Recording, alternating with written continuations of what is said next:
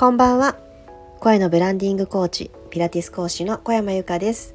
この放送は自分らしさで生きていきたいママのためのボイトレやピラティスの知識をもとにあなたの表現力を引き出す伝え方の教科書です。今日のお話は自分のステージを上げてゆけというお話です。その前に一つだけお知らせです。ついに設定が完了しまして私12月10日日曜日に朝6時台のピラストレッチから Voicy へとお引越しをしようと思っております。ちょっとアプリを操作してみたんですけどもスタート時間5分刻みっていうのがどうもできないようだったので6時ぴったりっていう時間を選ぶことになるのかなと思っております。そのあたりはまた追ってご連絡させていただきます。楽しみにしててくださいね。みんなでお引越ししましょうね。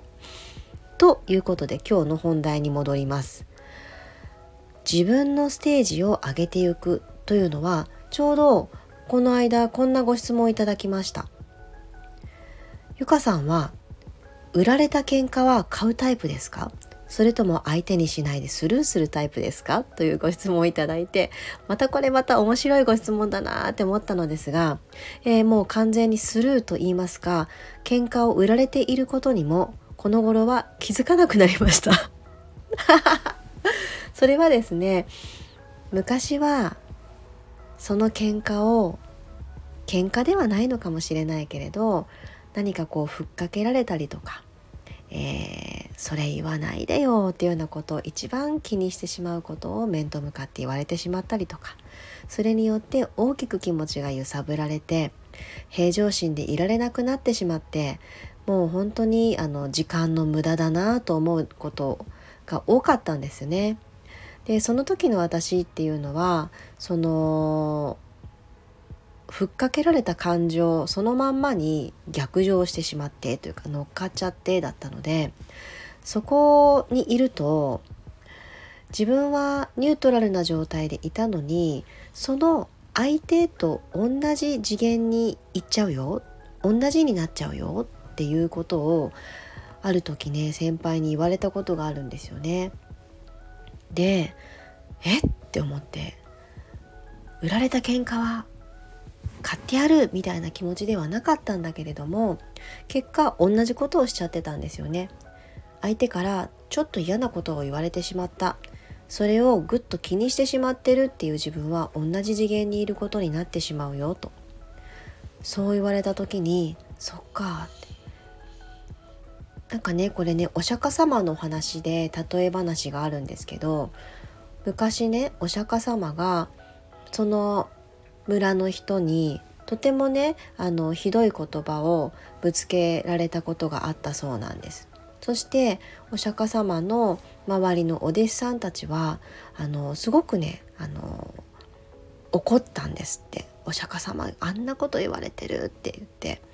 でもお釈迦様は全く動じないであの変わらずニコニコした状態でその言葉を投げかけてくる人にももうニコニコした状態でで次第にねそのひどい言葉をぶつけてきた人は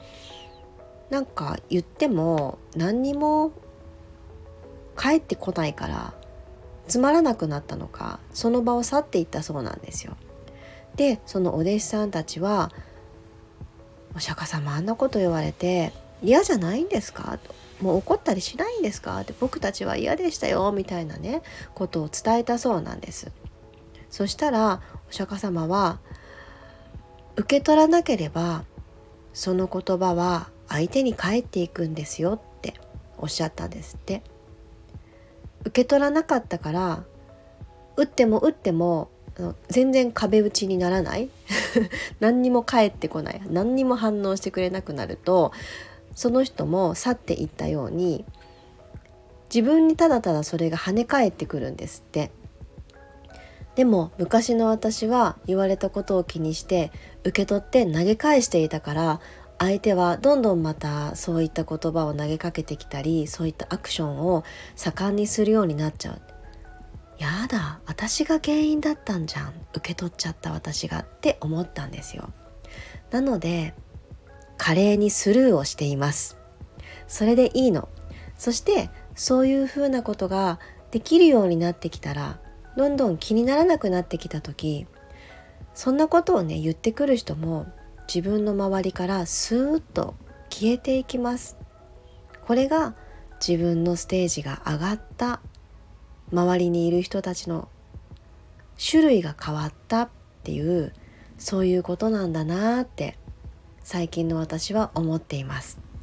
どうか心を持っていかれそうになる悔しいことをされたり言われたりした時には受け取らない。誰かのためにねプレゼントを買ったとしてください。それをね喜んでくれるかなって思って選んでこんなラッピングにしようって選んでねその人にこんな気持ちでって言ってプレゼントって言ってもね「早いもったいないから大丈夫大丈夫持って帰って」って受け取ってくれなかった時買ったそのプレゼントって自分の手元に残るじゃないですか。それと一緒なんだって。相手からやってくる感情だったり言葉だったりっていうのは。受け取れなかったら相手に返っていく。だから私はこのお釈迦様の話を聞いてからはそんな風にいろんな出来事が起こった時にもそんな気持ちを思い出して受け取らない。そんなマインドで過ごせるようになりました。何か参考になれば嬉しいです。今日はちょっと夜遅くなってしまいましたのでこのままおやすみなさい。また明日お会いしましょう。小山由かでした。バイバイ。